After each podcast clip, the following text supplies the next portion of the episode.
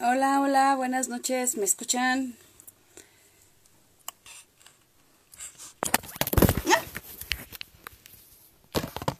Hola, ¿qué tal? Buenas noches a todos. Aquí andamos empezando ya con el en vivo del día de hoy.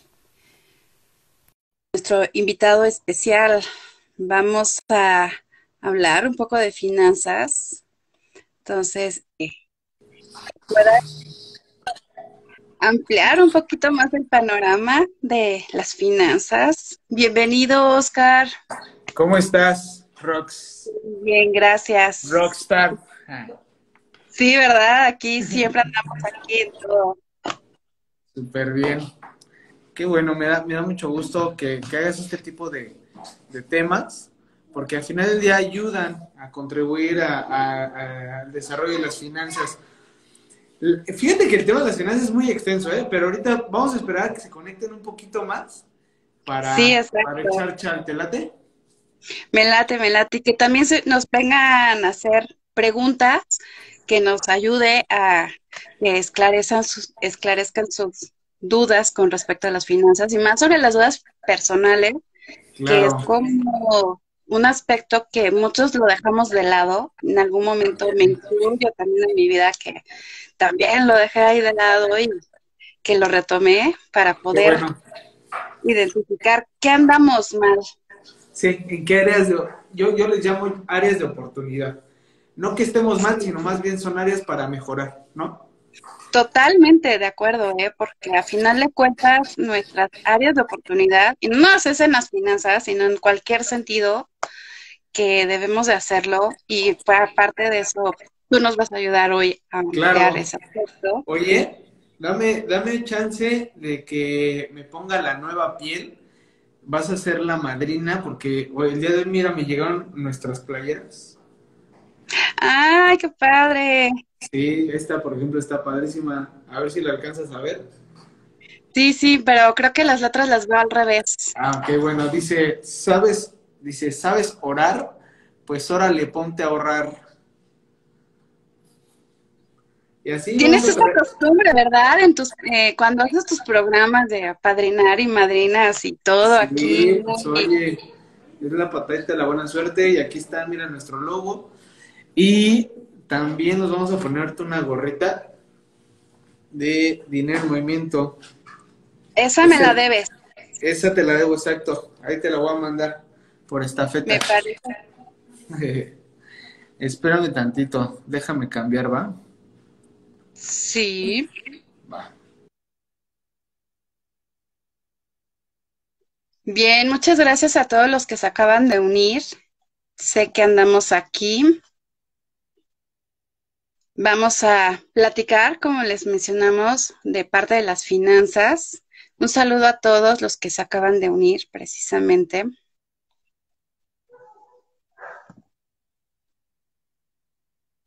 Y les mandamos un saludo a Rachel Gallegos, que fue una de las que incorporaron al inicio, también a Valis Magic, que se acaba de unir, Nash, Nash, tenemos varias personitas aquí. Recuerden que pueden hacer sus preguntas para que de esa manera puedan también participar en, el programa. No solamente es las preguntas que yo les le haga directamente a nuestro invitado especial del día de hoy. Entonces, sí, vayan pensando qué otra cosa le podemos preguntar para que de esa manera nuestras finanzas personales sean un punto importante. Además, recordemos que las finanzas no hay que tenerles miedos.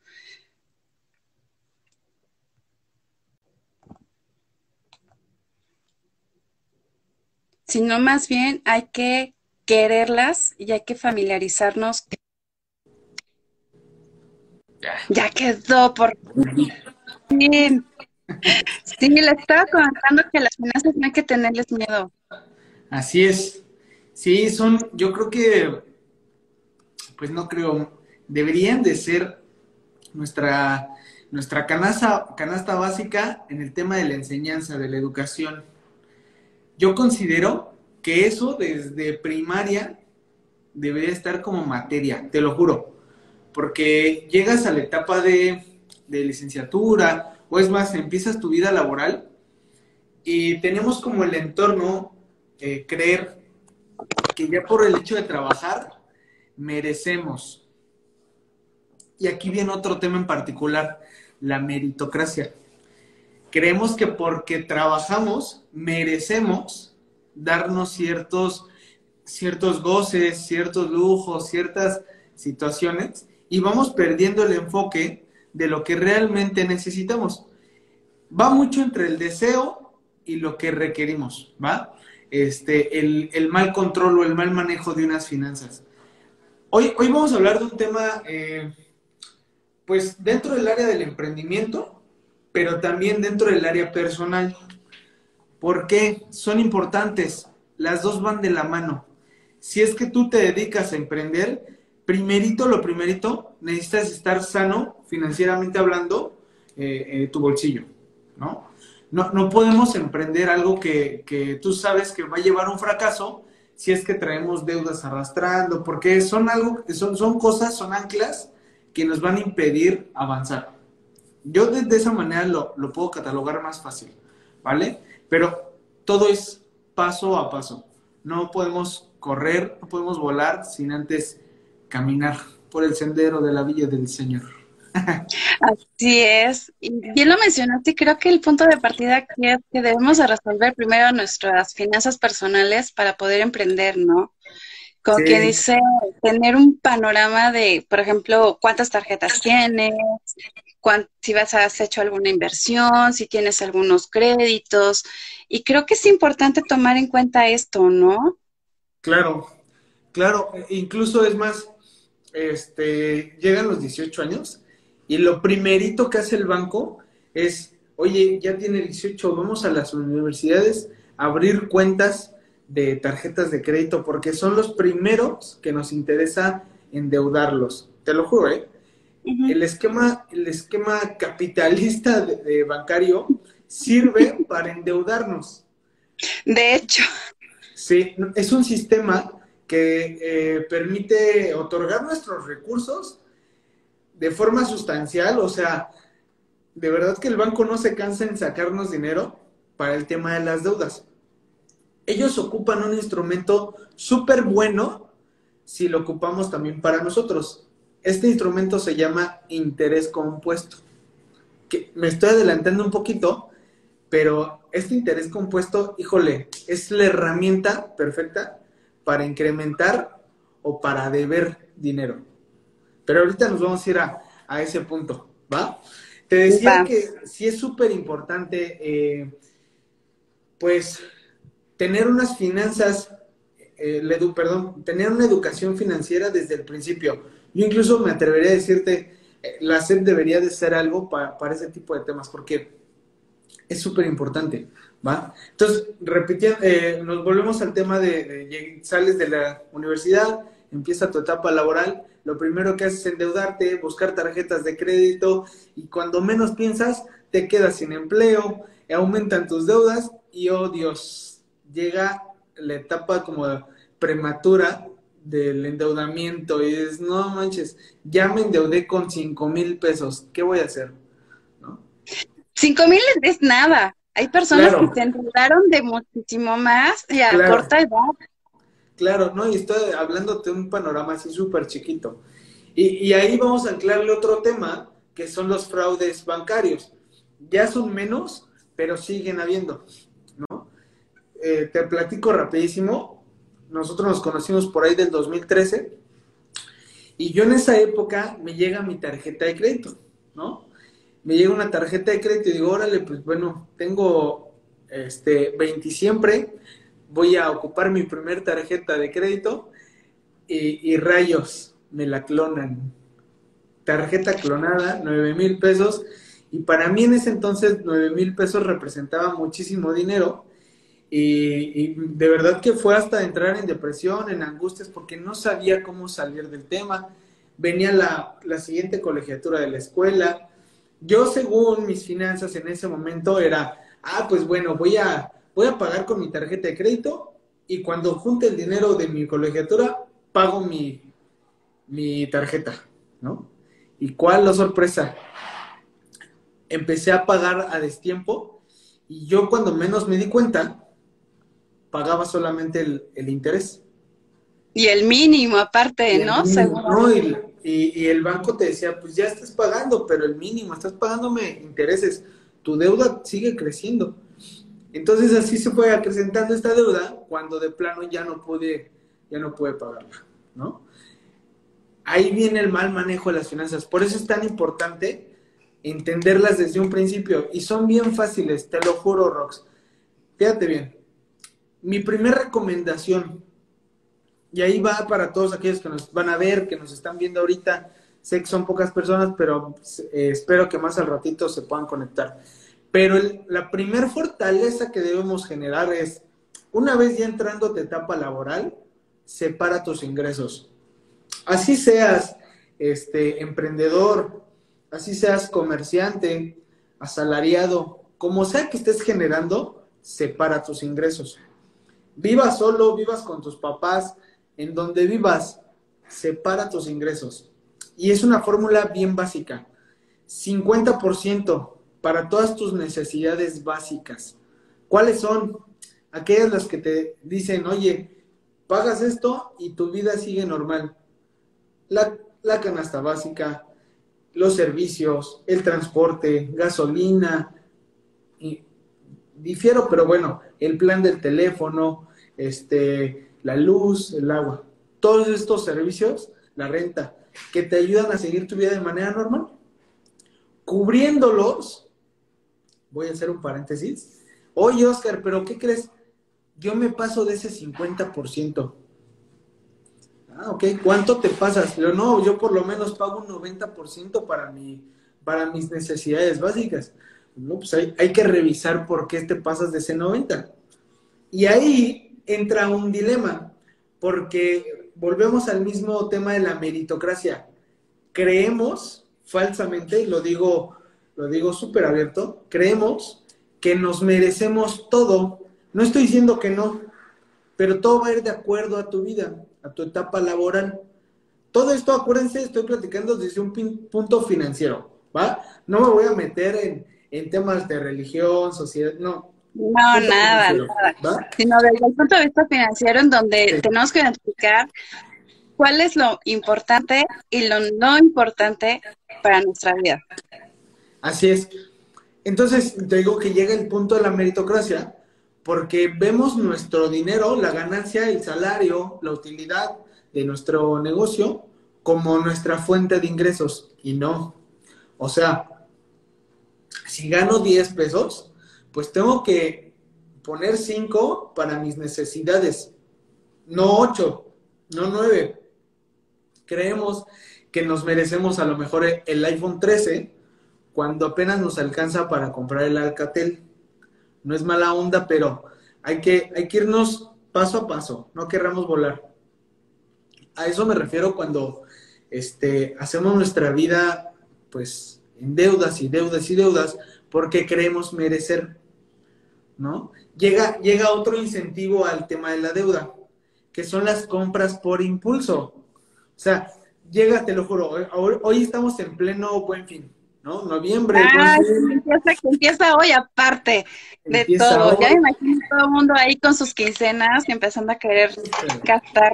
Al rato voy a aventar unos TikToks de risa ahí para que hablemos de un poco del buen fin. Pero bueno, llega el buen fin y te lo juro, lo primero que haces es decir, híjole, ya me cayó. Aparte el gobierno sabe, el gobierno sabe que somos un país eh, que nos gusta deber, ¿no? Entonces te depositan la primera parte del aguinaldo en noviembre y te dicen, oye, ahí te va tu primera parte, ¡pum! ¿No? Y ya tenemos dinero líquido, más aparte el tema de las tarjetas, y llegas el buen fin y ves pantalla de 60 pulgadas en 11 mil pesos, ¿no? Por decirte un número. Y resulta ser que la misma pantalla hace una semana estaba en 8 mil, pero bueno, para ti ya fue una ganga porque la viste en, números rojos y en descuento. Claro. ¿Qué es lo primero que haces si te encanta la pantalla? Pues la compras. Al final de cuentas las compras. Y, y de aguinaldo te llegaron ocho mil pesos. Entonces vas, ves la manera bueno, yo no gastaría eso, ¿eh? Gastaría menos. Bueno, o sea, te pongo un, un, ejemplo, ¿no? Porque hay personas que, híjole, gastan en eso y en más cosas. Entonces, llega la parte de, de, la compra por impulso o de este placebo que nos genera la compra. Es un placebo inmediato. Te lo juro que ese placebo nos, nos dura así aproximadamente 24 horas. ¿De verdad? Sí, te creo. el estímulo de compra es rapidísimo y se va en menos de 24 horas. Eso es lo que llenamos con esa compra. Y después llega la cruda moral, ¿no? Y dices, ¡ay, por qué lo compré! Pero te pasó también así, así de, Sí, claro, y, y te juro, te juro que aún así, teniendo todos estos conceptos, de repente llega la compra de, de, de, más, ¿no? Un heladito, este, una playera, cualquier cosa. Se vale, se vale mientras tú tengas un control. Pero bueno, me estoy saliendo un poco del tema. Ya hablamos de las necesidades básicas, ¿va? ¿Cuál sigue? ¿Qué porcentaje sigue? 30%. Y esto nos va a ayudar muchísimo para lo que a nosotros nos gusta, para el tema de la diversión, para nuestras pasiones, o sea, me refiero a los hobbies, me refiero a, salir de fiesta. ¿Qué pasó? Por eso especifiqué, ¿eh? un saludo a, a todos los que nos están viendo. Así es, un saludo a todos. Este, entonces debes de planear absolutamente todo, todo, todo, ¿vale? Si me quiero ir de viaje, un ejemplo, eh, vámonos a Cancún. Yo, saludos, yo vivo aquí en Playa del Carmen. Para mí es rapidísimo llegar a Cancún, 40 minutos, pero bueno, hablemos de las personas de la Ciudad de México. Un viaje a Cancún no sale en menos de 30 mil pesos, de 20 a 30 mil pesos. Es caro ir a Cancún, a Playa del Carmen, a toda esta parte de la Riviera. Y de repente lo haces con el tema de tu aguinaldo o con el tema de algún bono. Mi recomendación es, en lugar de gastarte todo ese dinero, ¿por qué no planeas y te fijas una meta mensual? Oye, yo de este, de esto, de este 30%, voy a destinar el 20 para mi viaje a Cancún. Y lo vas metiendo. Llega el siguiente año y pues te vas, pero te fuiste con algo que planeaste. ¿Vale? Quizá dejas ese 10% para algún, algún este, alguna compra que quieras allí hacer o no sé. Pero tú tienes siempre que prevenir los viajes, los incentivos que te das, ¿vale? Esa es una recomendación que también se las dejo para ustedes. Y el tercero y más importante, para mí es el más importante, ahorrar. ¿Por qué? Las inversiones o el ahorro generan un estímulo, generan un piso, te generan una tranquilidad, te dan rendimientos, te ayudan a, a cualquier quebranto. Por ejemplo, resulta ser que estás trabajando y ahora en medio de la pandemia te despiden. Y en tu bolsa encuentras deudas y deudas y más deudas. Y yo creo que esta situación se presentó en muchas personas, ¿no? Tanto emprendedores como empresarios, como personas normales que trabajamos. Claro, no, se vio en, en muchísimas personas. Entonces, eh, encuentras deudas, ¿no? Ese es el escenario uno. Mientras el escenario dos, que dijo, oye, pues voy a planear, voy a, voy a guardar dinero, se creó un fondo de emergencia y este fondo lo, le representó mínimo seis meses de su ingreso salarial. Es decir, que, que esta persona, este plan B, diseñó su plan y dijo, pues mira, yo por lo menos seis meses tengo para subsistir o tengo para generar una idea de negocio, o tengo para arrancar ese emprendimiento que quería hacer. Ese fondo de emergencia nos sirve para eso. Mi recomendación es que del, del 20% que ahorramos, ocupes 10% para ese ahorro emergente. 10%. Es más, si tienes 20 años, 25 años, 30 años, yo te recomiendo que le metas un poquito más. ¿Por qué? Porque sé que el día de mañana vas a querer poner un negocio y si fracasa, tú sabes que agarraste solo una parte de ese fondo de emergencia, pero no tomaste todo. Vaya, la idea es que planeemos y, y prevengas esa tranquilidad financiera, ¿no? Y por último, es, es el ahorro que a mí más me gusta, porque no tenemos un ahorro en México que nos, que nos dé solvencia, este, hablando del tema de, las pensiones, y hablo del ahorro para el retiro. Rox, por favor dime que ya estás ahorrando para tu retiro. Ya, de hecho sí, ya tengo mi Afore ah, específicamente para eso. Entonces, okay. no, no le abono porque la verdad, como dices, luego muchas veces no, pero como parte de mi trabajo me lo van abonando, entonces claro. ahí se va acumulando. Y ahí te va, o sea, por ley, todos tenemos Afore, todos aquellos que trabajen en alguna este, institución privada o pública, tienen derecho a este, este ahorro de fondo para el retiro, ¿no? La Afore. Pero déjame decirte, Rox, que el Afore no es necesario perdón, no es, no es suficiente, esa es la palabra correcta, no es suficiente. ¿Por qué? Porque este afore, este afore solo nos va a dar el 35% de tu sueldo. Es decir, hoy Rox gana, por ejemplo, 50 mil dólares, ¿no? Uy, ya sería feliz. Por favor. Ganamos 50 mil pesotes. Y resulta ser que llegas a la edad de tu retiro y el Afore te va a decir, oye Rox, pues ya llegamos, te voy a dar el 35% de tu sueldo. ¿Cuánto es más o menos? Son como 17 mil pesos. Oye, pero yo ganaba 50. Ah, sí, pero yo, Afore, te puedo dar solamente el 35%. O la, la pensión máxima garantizada. Si rebasa la pensión máxima garantizada, te voy a dar solamente tu pensión máxima. Ah, ok. ¿Cuál es la pensión máxima garantizada? 8,474 pesos. Entonces, de ganar 50 mil pesos, a los 65 años vas a ganar 8,744. ¿Qué tal te gustaría este panorama? ¿Cómo lo ves? Está muy triste. Esa es una. La otra es, quién sabe si lleguemos a, estas pensiones, porque eh, es algo súper importante decirlo. Esta pensión tiende a desaparecer. Estas afores no son pensiones. Esta afore, este ahorro para el retiro, tiende a desaparecer.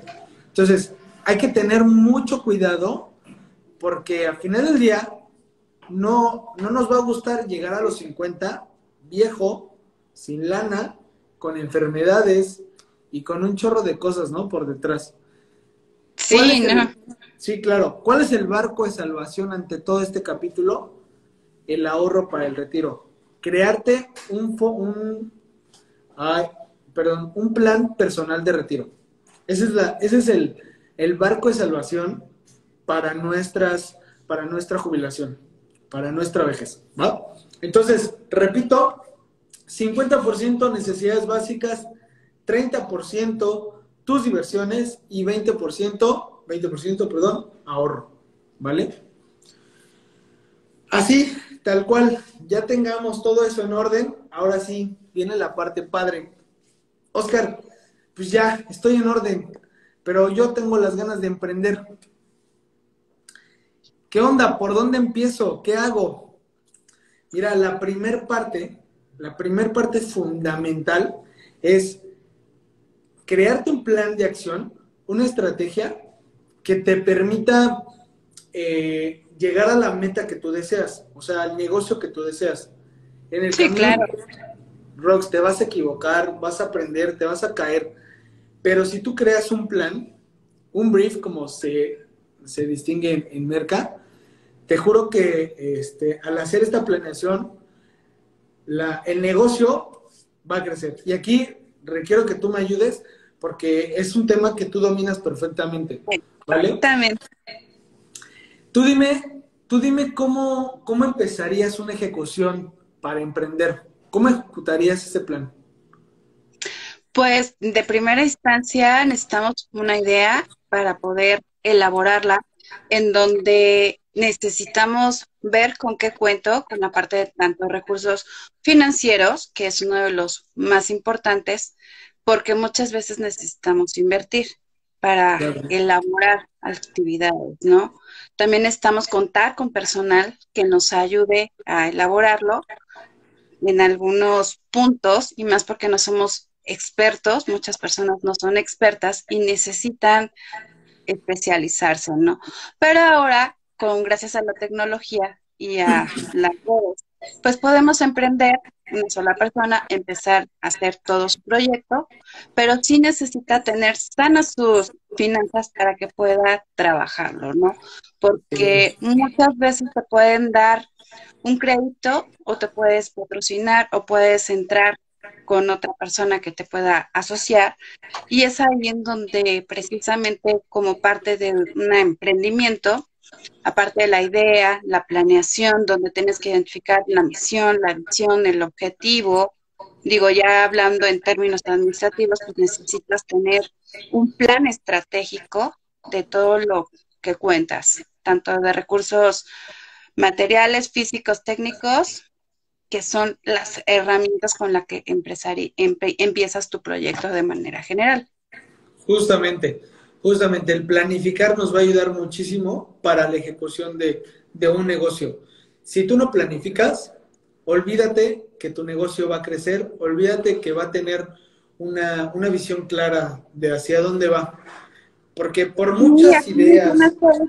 Qué bueno que lo mencionaste porque tenemos que ver desde el punto de vista a corto, mediano y a largo plazo. Justo. Es el punto clave que debemos de considerar. Justo. Y ahí entra el tema de las finanzas. Porque yo te voy a recomendar, antes, bueno, ya generamos la idea, ya, ya buscamos una estrategia, ahora viene la parte de la ejecución. Y aquí es donde entran las finanzas. Porque en el camino nos podemos desviar pero si tú tienes bien planificado en qué vas a gastar tu dinero, dónde lo vas a invertir, cómo lo vas a invertir, en qué tiempo va a retornar tu dinero, eh, en qué tiempo vas a crecer y vas a dar el segundo, el segundo paso eh, eh, de crecimiento, vaya, si no lo tenemos bien claro, difícilmente vamos a poder, a poder generarlo. Todo se hace mediante una proyección. Así es. ¿Sale? Una, un presupuesto es un pre de lo que pensamos que puede pasar. Si no generamos ese, esa proyección, ese presupuesto, vuelvo a repetir, difícilmente vamos a llegar a esta meta. Una segunda o tercera recomendación, ya llevamos tres, ¿va? Primera es eh, planificar, ¿no? Segunda, llevar a cabo la ejecución mediante esta idea. Tercera, que es la, para mí es una de las más importantes, registrar, llevar un control de todos tus gastos. ¿En qué se gastó? Es más, desde, desde que saliste a, buscar la inversión, el, recurso material, hasta que llegó a tu casa, a tu negocio, exacto, ¿cómo se presentó? ¿Cuánto te gastaste en eso? ¿Vale? Y de hecho se maneja a través de plantilla que ya encuentras fácilmente en internet para muchas de las personas que dice, y ahora, ¿cómo hago esto? Lo pueden encontrar en internet. Gracias a Dios existen esas herramientas que te pueden ayudar. Pero también te puedes asesorar con alguien que sepa, ¿no? Que, que te ayude. Que te ayude, que te ayude a llevar ese control. Eh, siendo honestos, hay asesores que te enseñan, que te pueden diseñar incluso tu plan de trabajo. Eh, no hay como hacerlo lo mismo, pero si tú quieres, sí, porque la idea la tienes tú. O sea, el sentimiento por ese negocio es tuyo. Y me voy a volver un poco romántico, pero es una realidad, o sea, no hay, no hay otro papá de ese bebé más que tú. Más que uno, sí. ¿No? Somos bebés de nuestro negocio, eso que ni qué. Claro. Que como dice, sí, cuando hablas de negocio, son nuestros bebés, son nuestros proyectos y tenemos que hacernos cargo al 100%. Tienes que llevar el control del presupuesto, la parte económica, la parte de la planeación, y tú tienes que, como que dice nada más, el que dirige ve y maneja todo. Claro. Y aquí viene otro factor importantísimo que eh, es la tolerancia a la frustración. Porque si nos, nos acercamos a ese punto, ¿eh? A ese punto donde, uy, ¿por qué decidí hacerlo? Le quise jugar al, al, emprendedor y el día de hoy ya no tengo aguinaldo. O sea, güey, tienes, tienes que aprender a tolerar eso si tú tienes un, un, este, un estómago de hierro, te juro que vas a salir avante. Pero si tu estómago está, o sea, para el perro, entonces, por favor, trata, o sea, es una... Como que vayan con el doctor. Sí, no, o sea, o hazte lo más fuerte, a ver qué haces, pero tú necesitas tolerar este tipo de, de situaciones. Te platico rápido mi, mi profesión es ser agente de seguros. Así es como entro al mundo de las inversiones, de las finanzas personales. Entonces yo me doy cuenta que había días buenos y había días malos. Es una carrera de, de muchos altibajos. Así. Vas llega un momento en el que ya estás así. Y vas para arriba y todo para arriba y todo para arriba. Pero aquí la situación es cómo enfrentarte a esos altibajos, ¿no? A esta montaña rusa. Planeando y ejecutando. Chin, no me salió. Otra vez, regrésate al mismo, planea y ejecuta. No me a salir. Salte de ahí, planea y ejecuta. Si tú no sigues ese orden de planear y ejecutar, tarde o temprano, la disciplina vence al talento. Es una realidad. Entonces, si te generas ese hábito, de planear ejecutar cada vez que fallas, vas a salir más rápido de esa curva de aprendizaje. Entonces, tolera la frustración. Ese es mi, mi, mi, este, mi, mi, este, ¿cómo se llama? Mi consejo. Ahora bien, viene el siguiente tip que puedo dar igual. Toma decisiones concretas. No necesariamente son las asertivas, pero que sean concretas, que sean, vaya a la redundancia, con decisión de que sí o sí la tienes que, no titubees, o sea, si hoy dices... Sí, no hay más. Sí, no, no. Y si te equivocas, no pasa nada, o sea, otra vez planeas y ejecutas, pero toma decisiones concretas. Y créeme que a mí me sigue costando trabajo, porque a veces soy bien decidoso, pero alguien, algún cuate me dijo, toma acción. Toma acción. Si hoy te estás quejando por estar gordo, por ejemplo, levántate y haz ejercicio. Si hoy te quejas porque no tienes dinero, levántate y ponte a trabajar, ¿no? Pero toma acción de las cosas.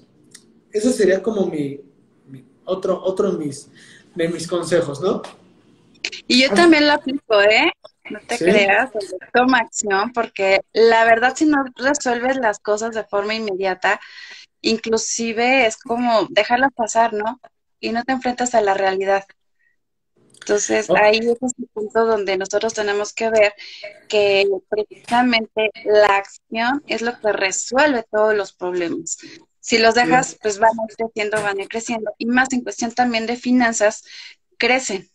Sí, Sí, sí, sí, el procrastinar, o sea, el postergar el hacer algo, híjole, eh, es lo peor que podemos hacer. Hay un elemento que tenemos a nuestro favor que si lo dejamos pasar, se vuelve en nuestro contra. Y es el tiempo.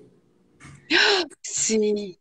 El tiempo puede ser nuestro mayor aliado, pero si tú dejas pasar las cosas, se vuelve nuestro enemigo y aplica para todo. ¿Estás de acuerdo?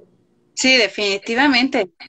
Que ni qué, estoy totalmente, digo, el tiempo en el sentido en que sube en cuestión de dinero es una inversión, dinero, finanzas, tiempo, todo. Hasta el tiempo de ahorita que estamos aquí nosotros también es tiempo. Justo. Por eso hay una frase que dice, el tiempo es oro. Claro, este, no, y ahorita, vaya, nos estamos enriqueciendo. Me gustaría que después hubiera una retroalimentación. Si te llegan a preguntar, pues de verdad no duden en, este, consultarme, si yo puedo ayudarles con gusto, mi chamba es esa, dar asesorías de finanzas personales, ¿va? Bueno, el siguiente punto que, que a mí eh, me ha funcionado es dividir mis gastos personales de los empresariales. Es difícil, ¿eh? Es sumamente difícil, porque una vez que empezamos a ganar, creemos que todo es utilidad. La realidad es que no. Es como aquella persona que gana 10 mil pesos creyendo que en su bolsa van a haber 10 mil pesos para gastar. No, mijito. 10 mil pesos se tienen que separar. Así como separamos 50, 30, 20, ah, bueno, pues la empresa también se tiene que hacer sus, bolsitas, sus sobres para, para poder seguir trabajando para la reinversión, para la utilidad, los bonos, los sueldos, eh, todo, la renta, ¿no? Todo se tiene que separar. Y sepáralo de lo que tú ganas. Para ello, yo te recomiendo que te pongas un sueldo. Así generes 100 mil pesos, tu sueldo puede ser de 5 mil pesos. Porque es lo único que le puedes quitar a la utilidad. Aclaro, la utilidad no es tuya tampoco, ¿eh?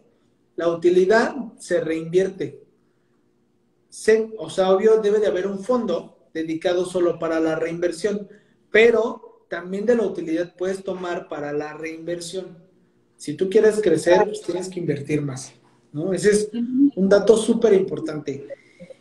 Y el, último que, te, que yo pudiera este, compartir es 45 grados. mantén un muy buen historial crediticio.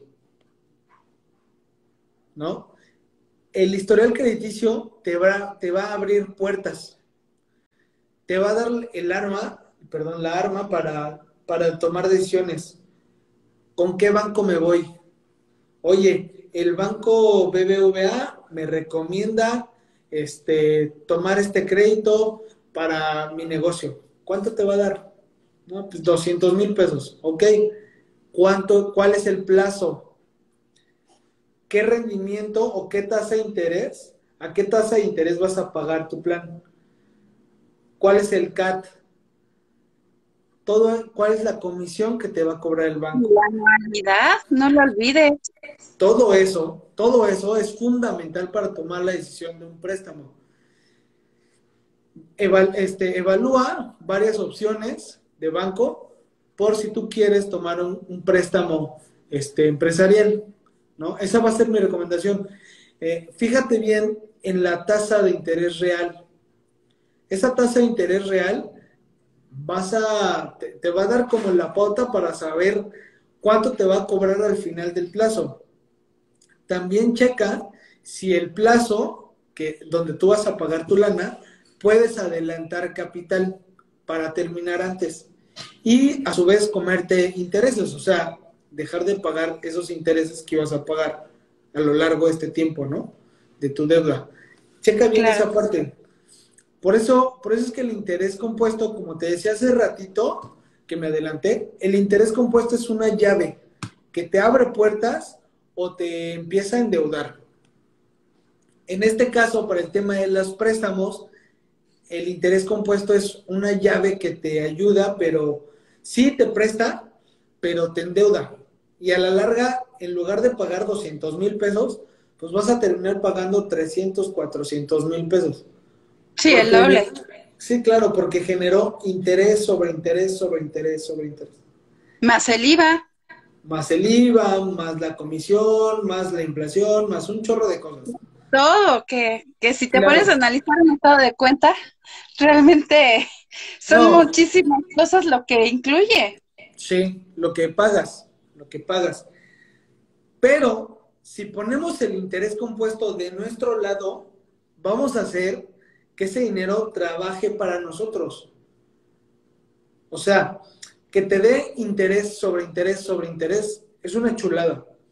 Eso hace que tu dinero crezca de forma más segura, que tenga un rendimiento bastante considerable y que te pueda proteger contra la inflación. Por eso hay que buscar un instrumento adecuado. Pero bueno, ahí ya me estoy metiendo al tema de las inversiones. Es correcto. Sí, ya lo aviento por si alguien requiere alguna asesoría, con gusto se les puedo brindar sin ningún problema. Y, pues bueno, esas serían como las recomendaciones que Dinero en Movimiento da a, Sabiduría Juvenil, mi estimada Rox. ¿Cómo ves? Muy bien. A, mí me gustaría ver si, si podemos añadir algo más, si hay alguna pregunta. Pues de mi parte, eh, te comento que la verdad comentaste los puntos muy importantes, que a cierta forma, cuando son las finanzas personales, pues sí, debemos de contemplar y conocer también un estado de cuenta, porque al final de cuentas, si no lo conocemos, ¿cómo nos metemos en adquirir una tarjeta, no? Yo incluso les he comentado a mis alumnos cuando me dicen, ay, maestra, ¿qué tarjeta me recomienda? ¿Qué banco? Le digo, pues mira, en este caso es importante que veas todas las opciones, qué banco te ofrece menos interés, menos CAR, menos anualidad para que de esa forma no tengas ningún inconveniente, ¿no? Ay, mira, nos están preguntando cómo podemos buscar la forma de generar ingresos extra que podamos ahorrar. Ah, padrísimo. Eso pasa justo cuando nuestro sueldo quizá no nos alcanza para el nivel de vida que queremos o queremos tener una, pues sí, mayor afluencia de capital, ¿no? Eh, ¿En qué podemos diversificar? Fíjate bien, hay dos formas que yo te pudiera recomendar. Una, generarte una fuente adicional de, ingresos. Por ejemplo, no sé, eh, te, les pongo un ejemplo, ¿eh? En las mañanas me dedico a, eh, no sé, este, trabajo trabajo Vender de elotes. Vendo elotes, ¿no? Pero por las tardes resulta ser que ya vendo, no sé, por catálogo, venta por catálogo, zapatos, ¿no? Y resulta ser que en ese inter llega alguien y me dice, oye, tengo por ahí venta de carteras, ¿no te interesa? Ah, bueno, eso pudiera ser como una herramienta para diversificar tu lana. ¿Cómo puedes generar esa fuente adicional de ingreso? Una, que no, que no estropee tus actividades cotidianas. Eso es importante. Dos, evalúa si el tiempo que le vas a dedicar es conveniente, ¿vale? Si no, busca otra fuente adicional de ingresos. Y tres, la más importante, que te genere lo que tú realmente estás buscando puede ser más el gasto que la, que, la ganancia. Entonces hay que evaluar si esa fuente adicional es realmente este, apta o no para ti. Ahora bien, esa es la primera, por medio de un trabajo. La segunda, lo puedes hacer por medio de una inversión. Mira, ya sin querer tocamos el tema. Sí, sin querer. Las inversiones son llaves también, son eh, abre puertas para que tu dinero trabaje para ti. A diferencia del ahorro, el ahorro te ayuda a acumular dinero, pero la inversión te ayuda a generar. Trabaja mientras tú estás dormida, tal cual. Ahora también hay que dividir qué tipo de inversiones, ¿vale? Hay inversiones, por ejemplo, como las criptomonedas, forex, este, todo el mercado de derivados, que es todo eso este, con alto riesgo y, digo, en lo personal yo lo veo como, hasta el día de hoy, aquí en México por lo menos, con falta de información, que no dudo que sean buenos. Yo trabajo con criptos y, y créeme que tengo que estar pegado al monitor 24 horas, 7 días de la semana, para poder generar dinero. Pero hay otra forma de poderlo generar a través de las inversiones y es dejar tu capital en una institución financiera que trabaje tu dinero que lo ponga a trabajar. Por ejemplo, yo hago planes de ahorro o fondos de ahorro, fondos de inversión a largo plazo y los pongo a trabajar en las 500 mejores empresas de Estados Unidos. Entonces yo, al poner a trabajar mi dinero en estas empresas, me vuelvo socio accionista de empresas como Apple, como Amazon, como Google, Pfizer, eh, todas estas empresas grandes de Estados Unidos. Soy soy socio, socio accionista. No tomo decisiones con la empresa, pero sí recibo utilidades. y es la forma en la que yo gano dinero. No lo tengo palpable, porque las inversiones no se trata de capitalizarte en el momento, sino trabajar tu lana a largo plazo, ¿vale? Cuando menos vea, yo en mi cuenta voy a tener tanto dinero porque lo puse a trabajar al, pero a muy largo plazo. Esa sería como mi segunda fuente adicional de ingresos. ¿va? No sé si respondí la pregunta. ¿Quién, fue que la, que la preguntó? Este, ¿Qué dice? Apenas y alcanza. Entonces, puede... Dice Grecia Bell, muchas veces no es que no sepamos ahorrar, más bien apenas alcanza. Entonces, ¿cómo podemos hacer? Grecia fue. Grecia, fíjate, eh, me dices algo súper, sí, no quiero decirte que sea cierto, pero es algo que me pasa muy recurrente con mis clientes. No se trata de ahorrar mucho o de ahorrar poco, se trata de mantener un hábito. Suena súper trillado, pero te juro que teniendo orden en tu dinero, puedes alcanzar muchas cosas. De acuerdo al paso, al, paso que vayamos tomando. Ahora bien, por eso es importante generar otra fuente adicional. Si tú el día de hoy tienes un, ingreso que no te permite llegar a tus metas, yo te recomiendo que generes otro. Mira, ya sea que subas eh, en Facebook este, zapatos, o ya sea que subas en Marketplace eh, perfumes, o el tema de las ventas es un camino ideal para mí para poder generar fuentes de, adicionales de ingreso. Vender es lo más rápido que puedes hacer para tener una fuente adicional. No le tengas miedo a las ventas. Puede ser un camino para, para ti, Grace. Espero haber respondido. ahorita que nos conteste. Yo creo que sí, cuando hablamos de finanzas y la parte de inversiones, es un punto muy importante, ¿no? Y ahorita lo mencionaste con la parte de inversiones, que eh, los bancos ofrecen diferentes alternativas. ¿Qué recomendación darías tú en este caso para que puedan invertir? ¿En qué banco? Bueno, qué bueno que me lo acabas de decir de esa manera. ¿Mandé? Ya que tocamos el tema. Sí, bueno, una, yo no recomendaría un banco. El banco nos ayuda a endeudarnos. Super Grace. Eh, el banco, repito, nos ayuda a endeudarnos. Pero las operadoras de fondos nos ayudan a trabajar tu dinero, a ponerlo a trabajar. ¿Cómo son las operadoras de fondos?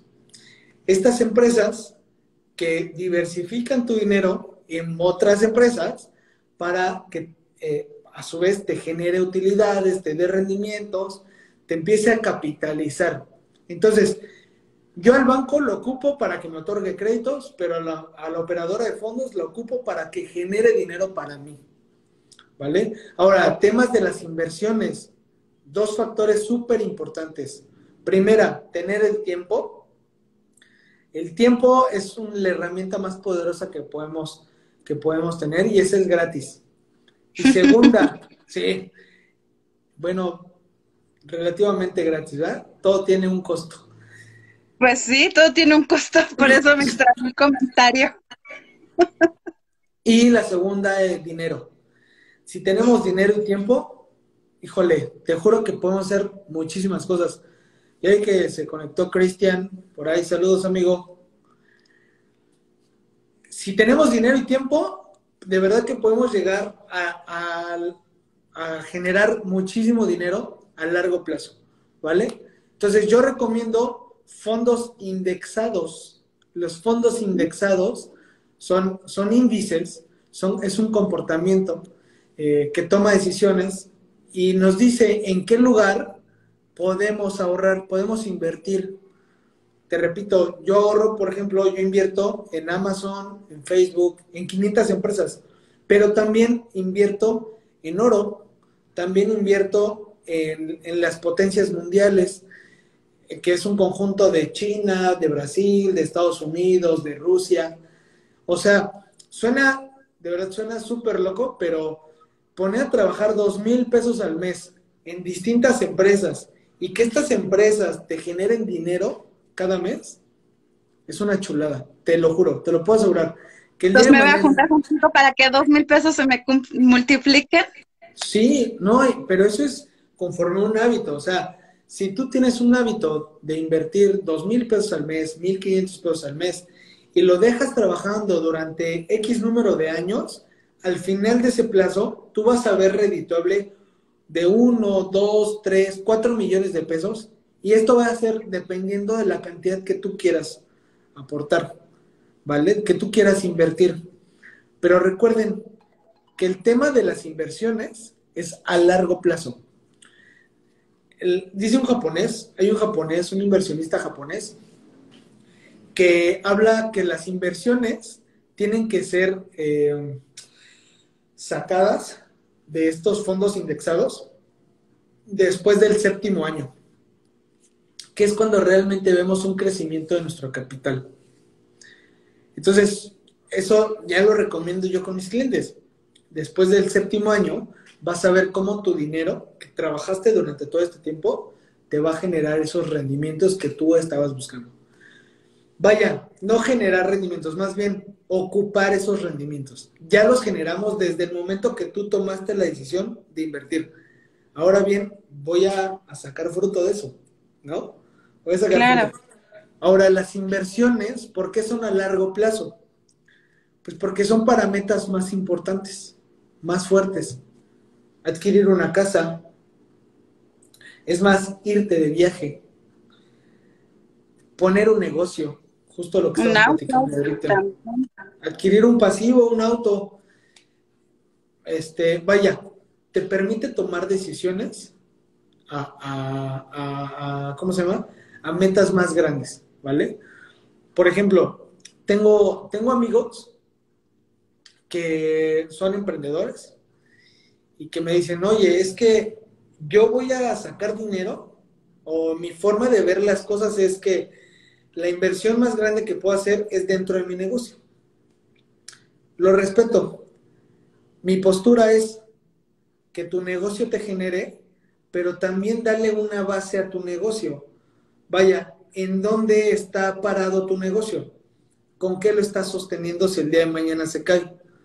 Pasó ya en la pandemia donde muchos negocios, te incluyo, yo tenía una escuela de karate, teníamos, la pusimos junto con mi esposa y mi hermana y teníamos una escuela de karate.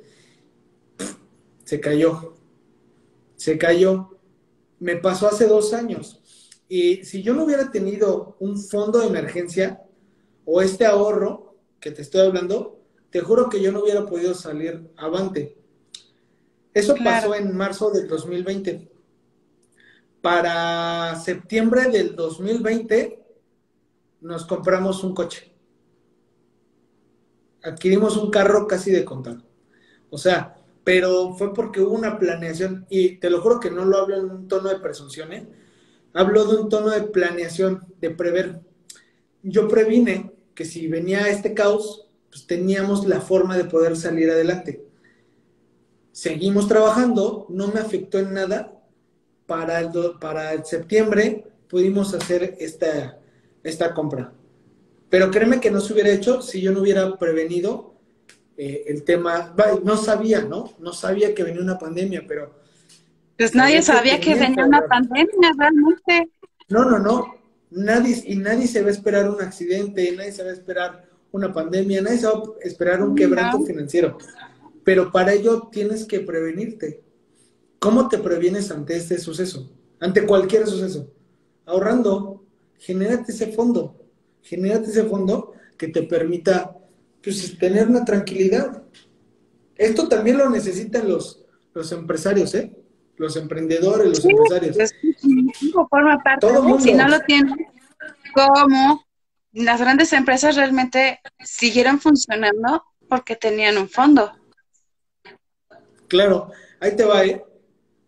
Hay una empresa, es más, Walt Disney. Walt Disney, cuando comienza a, emprender, a querer ser una productora de, caricatura, Así es. Los primeros seis meses, el señor se iba en pique. pum, pum, y estaba quebrando su negocio. Te estoy hablando de Walt Disney, ¿no? Sí, me sé la historia, no te preocupes.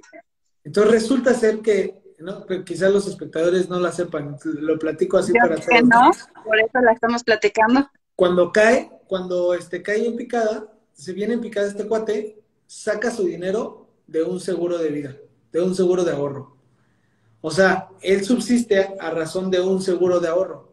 Y de ahí genera su imperio. O sea, los seguros de ahorro, estos fondos de inversiones, te ayudan para ese tipo de cosas, para quebrantos financieros. Entonces, esa sería como mi última recomendación, genérate un fondo de ahorro. Sí, pues como quien dice, y yo creo que muchos empresarios hicieron eso en su momento, de que iban así en bajada, y posteriormente ya con un fondo, pues salieron adelante, ¿no? Yo creo que esa parte de tener un guardado adicional, que a final de cuentas la cultura mexicana no lo tiene. Sí, no. Y si nos las enseñan, y si nosotros como profesores, me incluyo, le enseñáramos en la escuela, sería totalmente diferente la perspectiva que tuvieran los alumnos. Sí, justamente porque no. Vaya, en la escuela aprendemos, eh, eh, ¿cómo se llama? Administración de empresas, desarrollo social, desarrollo humano y matemáticas y no sé qué Está bien, está toda madre, pero el tema de las finanzas personales es tan importante como el saber escribir, como el saber interpretar un negocio, ¿no? Sí, claro. Es, como una recomendación. Incluso cuando tengas ahí la oportunidad, estaría padrísimo hacer una plática en la universidad donde trabajas referente al tema de las finanzas personales. Claro, con, lo veo, lo checo y ya vemos qué podemos hacer. Sí, sí estaría. Para que de esta manera pues ya podamos dar esa, esa información, ¿no? Porque al final de cuentas, no la hay. No. No la hay. No la hay. O sea, si nosotros analizamos la currícula, me voy a meter un, poquito, un poquito en la parte educativa, perdóname este sentido, pero yo hasta como profesora luego he dado cursos así chiquitos de talleres de finanzas porque me lo piden los alumnos, ¿no? Porque no lo tienen, no tienen esa cultura, tampoco tienen la cultura de qué tipo de tarjetas hay, qué inversiones hay, temas totalmente que no se abordan en las escuelas, que como quien dice, la escuela de la vida no se enseña. Entonces, no estaría mal que de, les metiéramos un poco más de ese sentido de escuela de vida dentro de las escuelas, ¿no? Para ampliar más esa visión.